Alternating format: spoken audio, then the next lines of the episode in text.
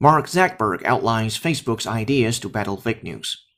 A week after trying to reassure the public that it was extremely unlikely hoaxes changed the outcome of this election, Facebook founder Mark Zuckerberg outlined several ways the company might try to stop the spread of fake news on the platform in the future.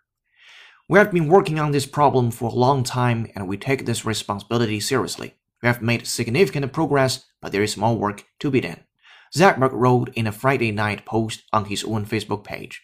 He then named several approaches the company was considering to address the issue, including warning labels on false stories, easier user reporting methods, and integration of third party verification.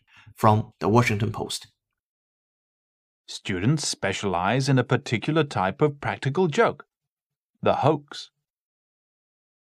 Students specialize in a particular type of practical joke the hoax. The best way to unleash the talents of your people and generate economic opportunity is through greater integration. The best way to unleash the talents of your people and generate economic opportunity is through greater integration.